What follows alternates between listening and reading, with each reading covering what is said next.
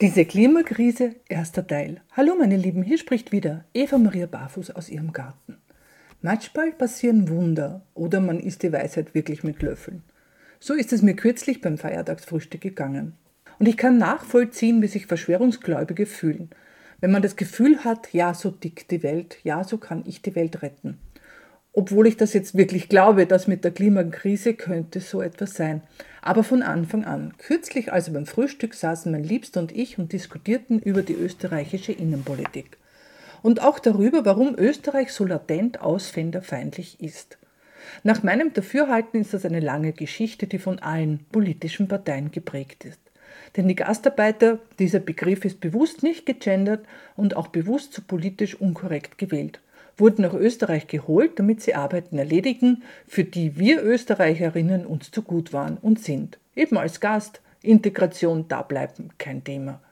In dieser präpotenten Kurzsichtigkeit der politisch und wirtschaftlich Verantwortlichen war nicht darüber nachgedacht worden, das sind Menschen, die haben Familie, die suchen ein Zuhause, die schlagen Wurzeln. Der Mensch ist sozial und wird sich sozial einrichten, dort wo er lebt und arbeitet. Und so entstanden natürlich Parallelwelten, die mit dem traditionellen Österreich nicht viel gemeint hatten. Ja, wie denn auch? Hat ja niemanden interessiert. Das ist die eine Seite der Ausländerfeindlichkeit.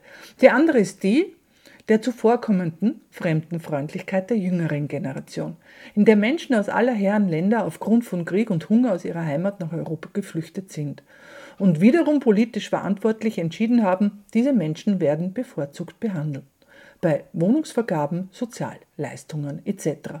Das stößt wiederum Menschen auf, die ihr Leben lang gespart haben, um sich eine Wohnung, ein Haus leisten zu können und jetzt offenen Auges sehen, wie andere Menschen das alles quasi geschenkt bekommen.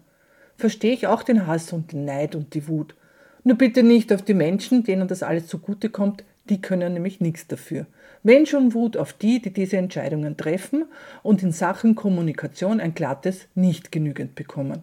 Und so kamen wir zur Überlegung, was wäre eine Lösung. Durch die Corona-Krise sind die Grenzen dicht. Es wird kontrolliert. Die Kriminalität ist zurückgegangen. Sind Kontrollen das A und O und die Lösung? Niemand, wirklich niemand soll aus seiner Heimat fliehen müssen. Und niemand, wirklich niemand, so glaube ich, macht das aus Jux und Tollerei. Doch was kann man tun, um dieses Fliehen zu verhindern? Der Liebste meinte vor Ort dafür zu sorgen, dass sich die Situation beruhigt und keine Flucht mehr nötig ist also ganz pathetisch kein Krieg mehr. Und da kam auf einmal die Wendung im Gespräch. Aber warum ist dort überhaupt Krieg?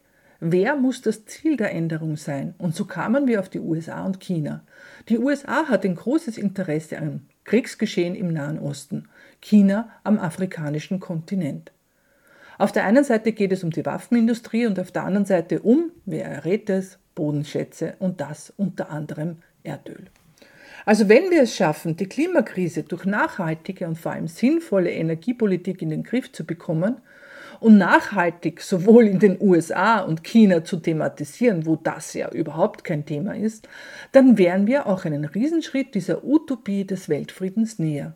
So, und jetzt seid ihr dran. Was ist falsch an diesem Gedanken? Außer dass der Mensch neidig, machtgierig und verlogen ist. Tschüss.